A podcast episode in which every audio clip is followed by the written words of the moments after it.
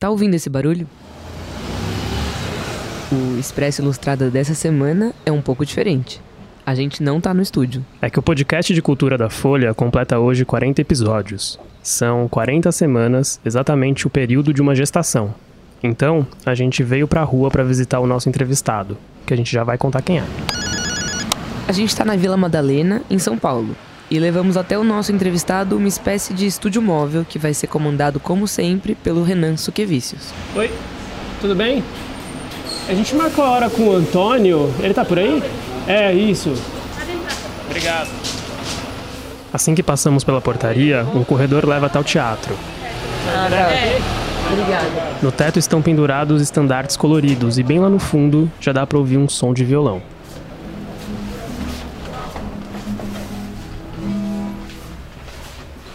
Olá. Oi. Oi, tudo bem? tudo certo. Tudo bem, Antônio? Tudo bem, Tá, prazer. prazer. Eu sou o Bruno. Tudo bom? Prazer, Isabela. Isabela, Isso. sejam bem-vindos aqui ao Brincante. Não sei se conhecem. Não conheço. Não. Não? E o nosso entrevistado dessa semana é o Antônio Nóbrega. Explica pra gente onde a gente tá, Antônio, de mais ou menos. Bem, é, geograficamente estamos aqui na, na Vila Madalena, aqui no Instituto Brincante, que nasceu colado a- ao prédio onde ago- agora ele está, né? Quer dizer, na verdade ele era aqui atrás, Uhum. onde, onde esse edifício, que, que dá para a gente ver aquele relance, foi construído. Né? Esse espaço aqui corresponde a duas casinhas que eu adquiri ao longo dos anos. Quer dizer, o Brincante tem 28 anos. Tem uma água ali e tem também um, um cafezinho. Se você quiser, pode aproveitar e pegar um café ou uma água também. Enquanto isso, o Antônio vai mostrar pra gente o camarim do teatro, que é onde ele coloca alguns instrumentos e figurinos dos seus espetáculos. E o que, que você guarda aqui, Antônio? O que, que são essas coisas? Essa coisa aqui são figurinos, acho que foram usados na, no espetáculo de, de fim de ano aqui, dos alunos. E ali? Ali são pandeiros. Um dos cursos mais bem sucedidos do Instituto é o de pandeiro. Ah, é? É, estão convidados, inclusive, a fazê-lo. Há quantos anos você sabe tocar pandeiro e toca pandeiro, Antônio? Eu? É. Ah, no pandeiro, eu, sou, eu tenho uma época que eu tocava até um pouquinho melhor. Mas você sabe que a prática é que faz o instrumentista, né? E hoje eu. Dá uma batida básica aqui.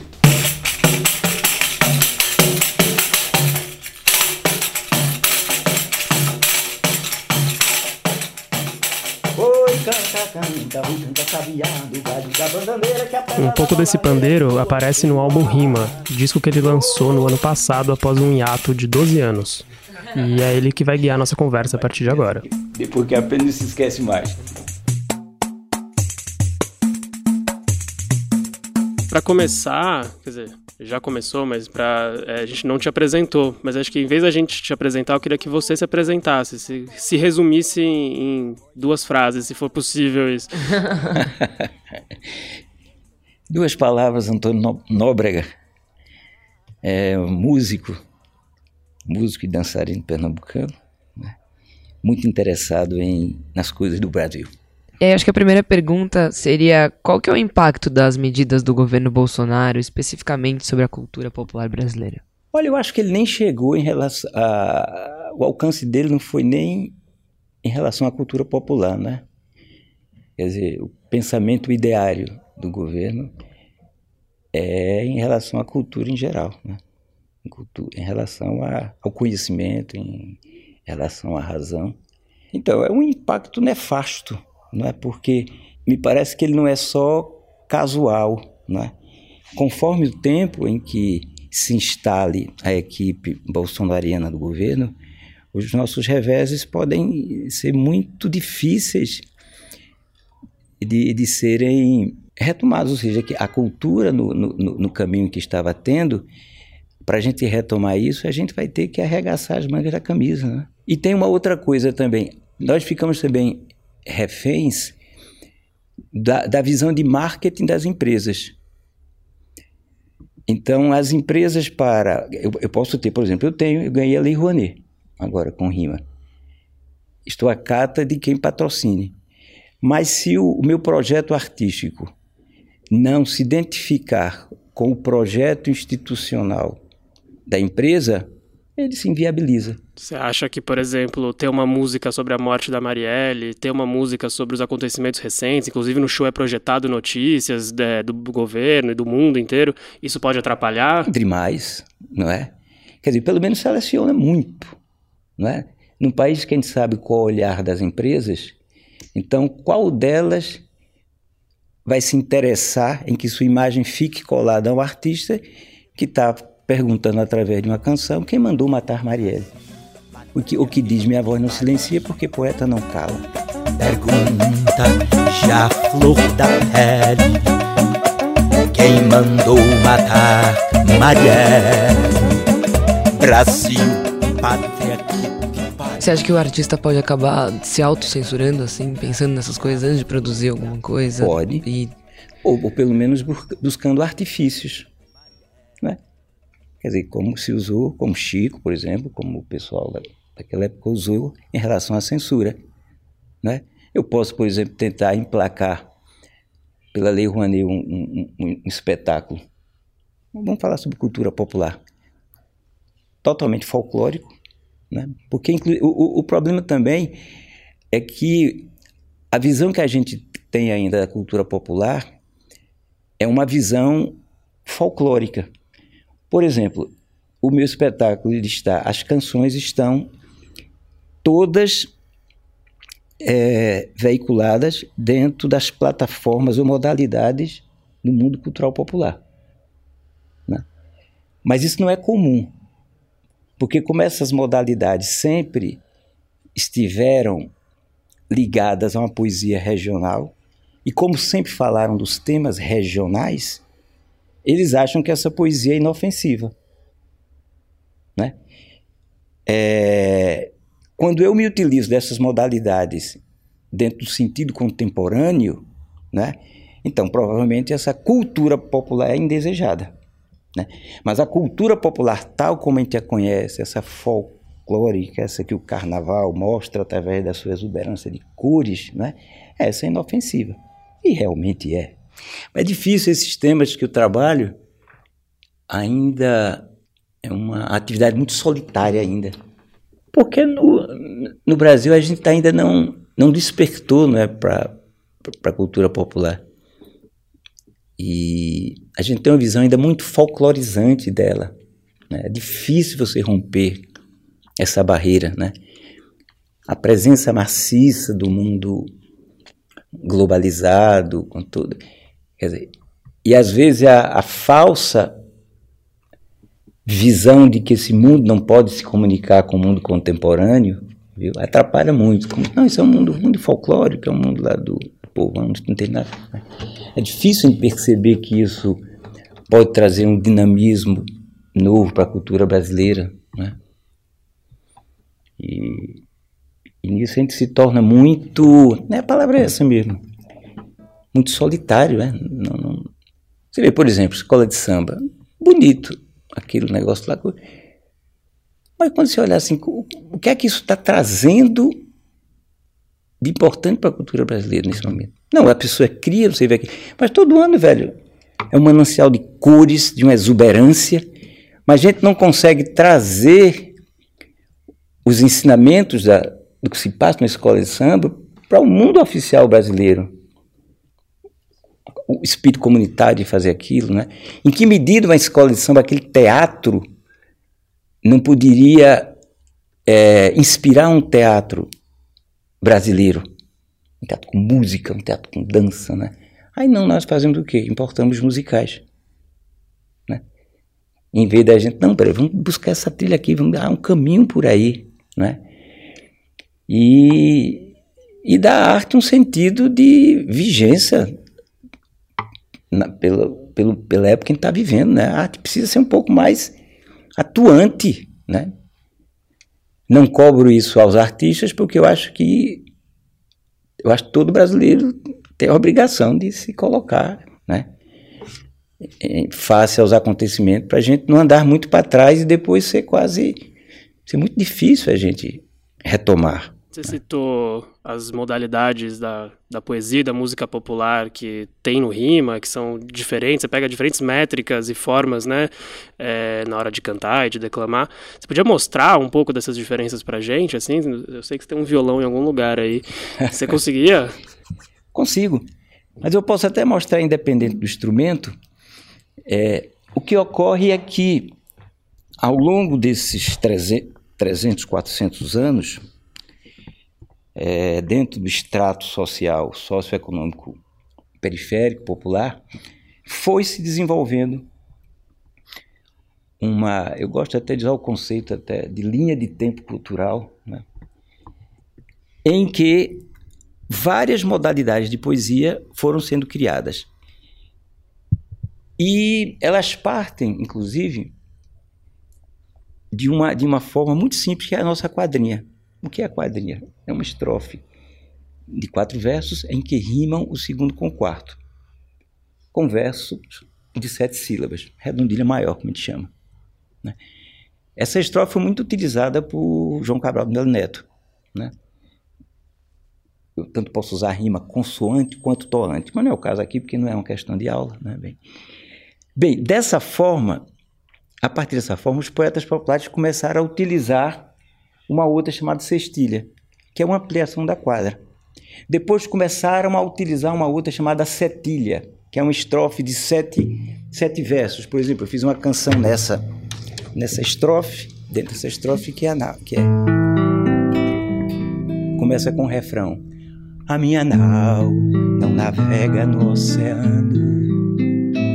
A minha nau não navega nesse mar. A minha nau só navega noutro plano. Ó marinheira, me ensina a navegar.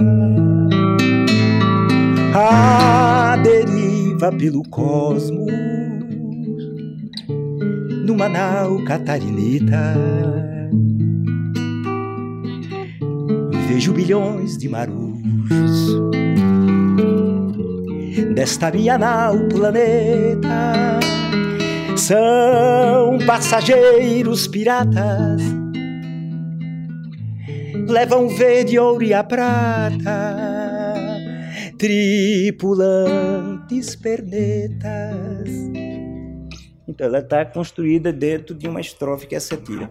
Mas tem outras, tem o galope à beira-mar, tem martelo agalopado, e é, algumas delas com uma complexidade muito grande né? como é o próprio Galope Beira-Mar, que é uma estrofe de que de, on, de dez, dez versos, de onze sílabas, com rimas entre o primeiro com o quarto e o quinto, o segundo com o terceiro, o sexto com o sétimo, que rima com o décimo, e o oitavo e o nono. Né?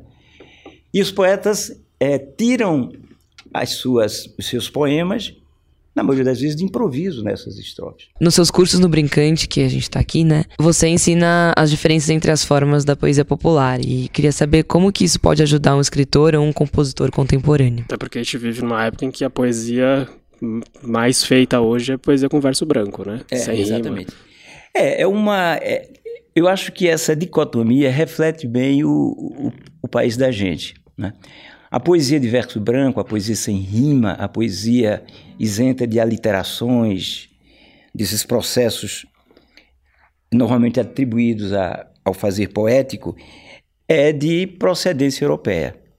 E essa tradição europeia se fixa, sobretudo, na classe letrada dominante. Ou seja, nós, aqui, que somos do Brasil, é, que comemos três vezes ao dia, que dormimos bem, que temos dinheiro né, do nosso trabalho, a gente, no geral, lê essa poesia. No mundo popular, não existe a poesia de verso branco sem rima. É um outro, é outro mundo. Né? O, universo, o lúdico dela se realiza através das, das maneiras que eu posso brincar com as estruturas. Né? Aí você me pergunta, bem, e aí? Que país é esse? É o, é o que nós frequentamos ou aquele outro? Né? E aí entra também uma questão, vamos chamar de filosófica, que é o seguinte: uma traz o rigor da forma, outra traz a, completamente liberalização dela. Né? E mais uma vez a gente pergunta: onde é que está o país da gente? Está nesse lado aqui completamente desvinculado de regras, de ordenamentos, ou nesse outro em que você vê o, o, o povo, ele não, não consegue fazer um, uma, um poema sem estar carregado, sem estar dentro de um universo estrutural. E onde que está o Brasil nesse? Eu acho que é justamente nessa conjunção desses dois universos. Não é fácil a gente falar isso, quer dizer, mas não se trata de um abstracionismo, né? Eu acho que é possível justamente casar esses dois universos. Então, eu acho que a poesia dos jovens poetas brasileiros, essa que representa oficialmente o Brasil, carece de mais rigor na forma. Eu acho que a, excessiva liberdade termina trazendo canções de pouca comunicabilidade, onde tudo é possível, né?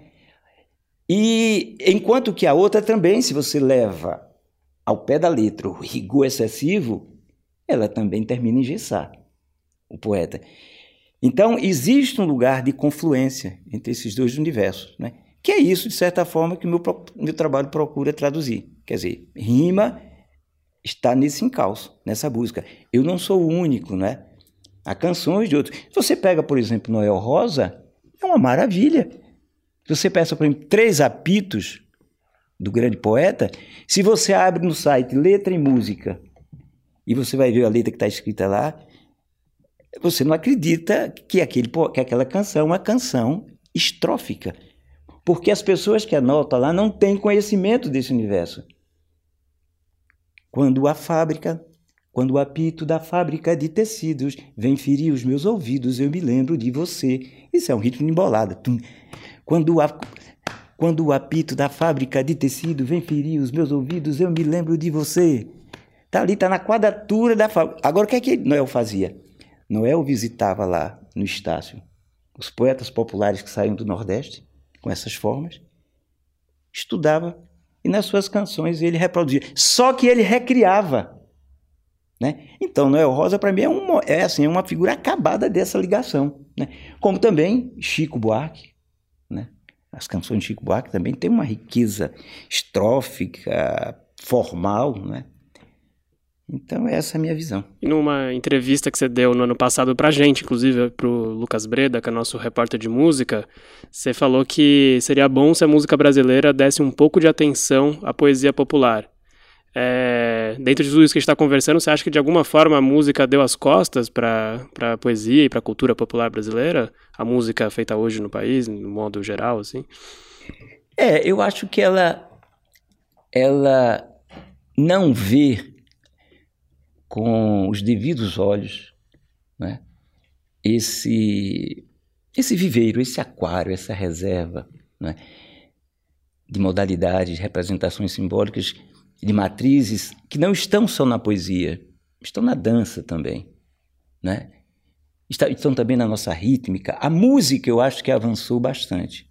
Né? os grupos que se utilizam das formas rítmicas, como o maracatu, uma foché, como samba de, é, são, quer dizer, há uma, há uma evidência de que na música a gente consegue fazer essa ligação, né? Mas na poesia, na dança e no nosso teatro, eu acho que esse olhar mais atento em relação ao mundo cultural popular é muito discreto, né? Você, você não imaginam quantos eventos de poesia popular existe no sertão pernambucano e paraibano. Todo fim de semana. Né? É uma poesia viva, né? em que as pessoas assistem aplaudindo, vibrando, às vezes, como a cantoria se faz também com entre dois cantadores, e às vezes se forma, se formam partidos, as pessoas estão assistem aquilo como se fosse jogo de futebol, torcendo pelo verso mais bonito. Né? Então é esse Brasil que a gente precisa trazer à tona, que não é um Brasil folclórico, é um Brasil de muito poder, de muito potencial. Né? Mas enfim, é, o Brasil não, não se leva a sério mesmo. E, Antônio, o disco Rima, ele é uma homenagem também à literatura, né? Principalmente à poesia. E não só à literatura oral, mas também à escrita e erudita. É, eu queria saber se você pode recitar alguns dos poemas que inspiraram o disco. Se eu posso recitar alguns poemas. Olha, mais do que, os, mais do que poemas, a gente, nós nos inspiramos é, nas formas populares. Né? Por exemplo, é, eu falei de um martelo agalopado que uso. Eu posso citar aqui, por exemplo, um, um martelo agalopado de Ariano Suassuna.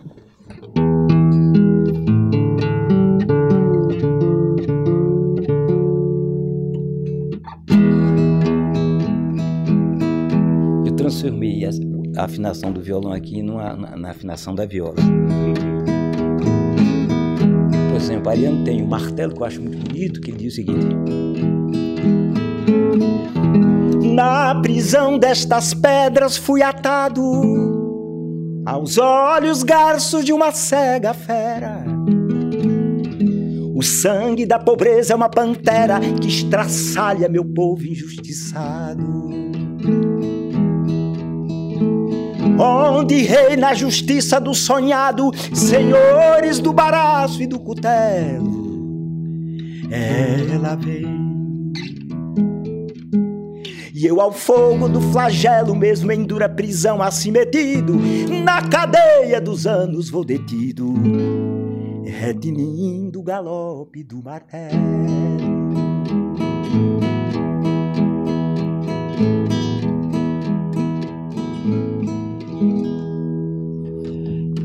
Exemplo, isso é, é uma. Posso dizer que eu me inspiro, por exemplo, nesse poema, né, para, para compor as canções que fazem parte do, do álbum. Foi bom que você citou o, o Suassuna. Queria que você me contasse um pouco a sua relação com o movimento armorial, com o Suassuna. O que, que foi esse período da, da sua vida? Bem, na verdade, eu comecei a me entender com o mundo popular através do convite de Ariano para integrar o, o Quinteto Armorial. Estamos aí em 1971, eu tinha 19 anos. Né? Eu, embora habitante de Recife, eu era um jovem que não conhecia o universo cultural popular. Sabia o que era um maracatu, o que era uma rabeca, o que era um frevo. Né?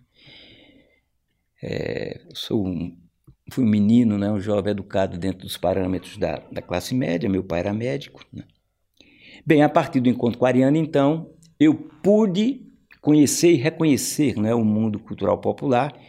E aí, a partir disso, ele começou a impregnar o meu universo de criação. Eu comecei a visitar, por exemplo, as agremiações carnavalísticas, eu comecei a procurar saber onde é que tinha um Bumba Meu Boi, um caboclinho, onde é que havia uma cantoria, e fui assimilando esse universo, quase que me assimilando uma outra cultura.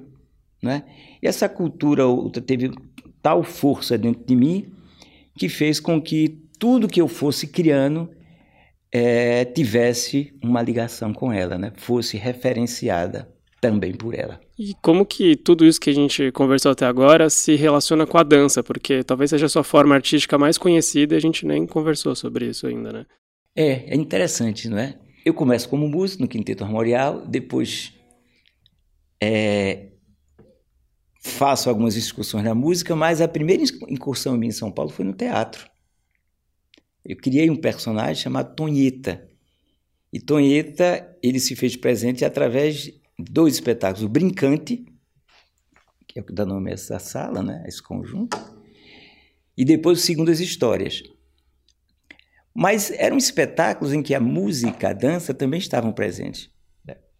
Bem, depois eu começo a me dirigir um pouco mais para a música e crio vários espetáculos, na pancada do Ganzar, Madeira que Cupio não, não, não rói, é, Lunário Perpétuo, 9 de Fevereiro, etc, etc.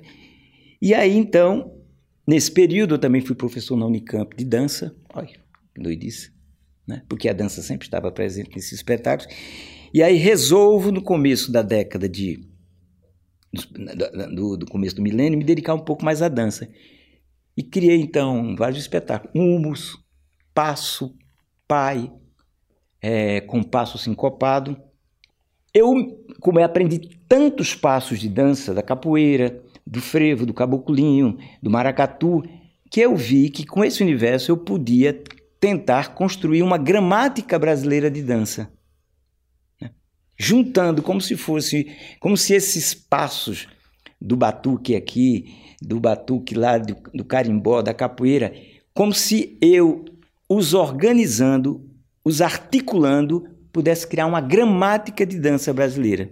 E se você tivesse que escolher um ritmo é, popular para dançar, qual que seria? para casa, assim. É, é, a mesma coisa perguntar, dentro das estrofes populares, qual você escolheria, não é? Dentro das manifestações, quais você acha mais interessante? É difícil. É, eu me comunico com todas, né? E realmente não saberia dizer, não. É, conceitualmente, talvez eu lhe diga que o frevo é muito é, é muito interessante, é muito instigante por ser uma soma muito volumosa de passos, né? Eu acho que se nós pudéssemos de afirmar qual a dança brasileira que mais reflete a soma o conjunto das danças populares, eu dizia que é o frevo, né?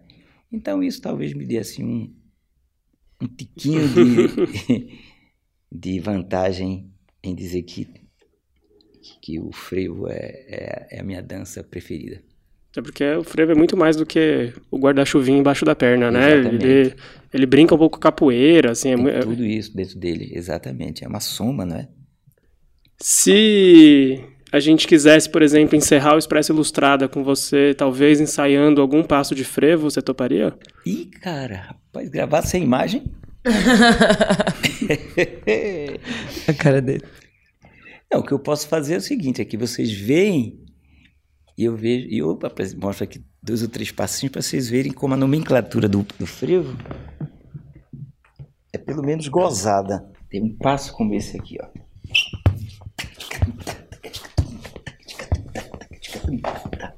Ponta de pé e calcanhar. Esse outro aqui.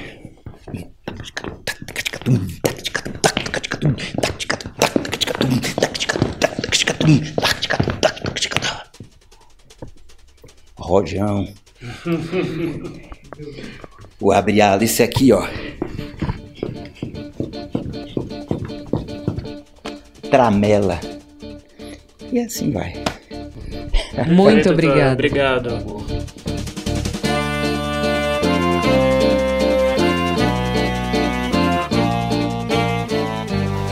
vai sair da paz e do silêncio do teatro para pro, caos e barulho da, da rua na Vila Madalena. Literalmente. Né? É. E antes que você se perca no trânsito de São Paulo, a gente tem as dicas da semana.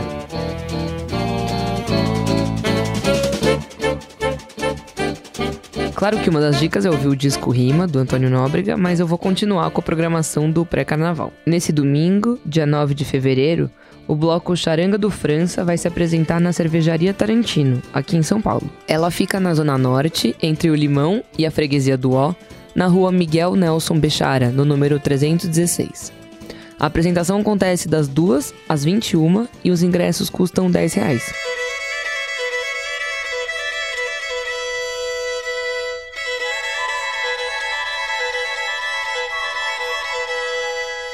E eu vou indicar qualquer um dos discos do Quinteto Armorial, que é o grupo que o Antônio Nóbrega fez parte nos anos 70 e que foi uma das faces do movimento armorial criado pelo Ariano Suassuna. Eles têm uma música instrumental com instrumentos e sonoridades nordestinas, mas ao mesmo tempo com uma pegada medieval.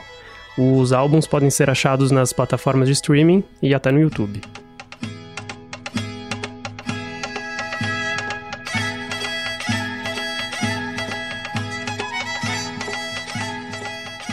Eu sou Isabela Menon e esse foi o Expresso Ilustrada. Até semana que vem. Tchau, tchau. E eu sou Bruno Molineiro. Até mais.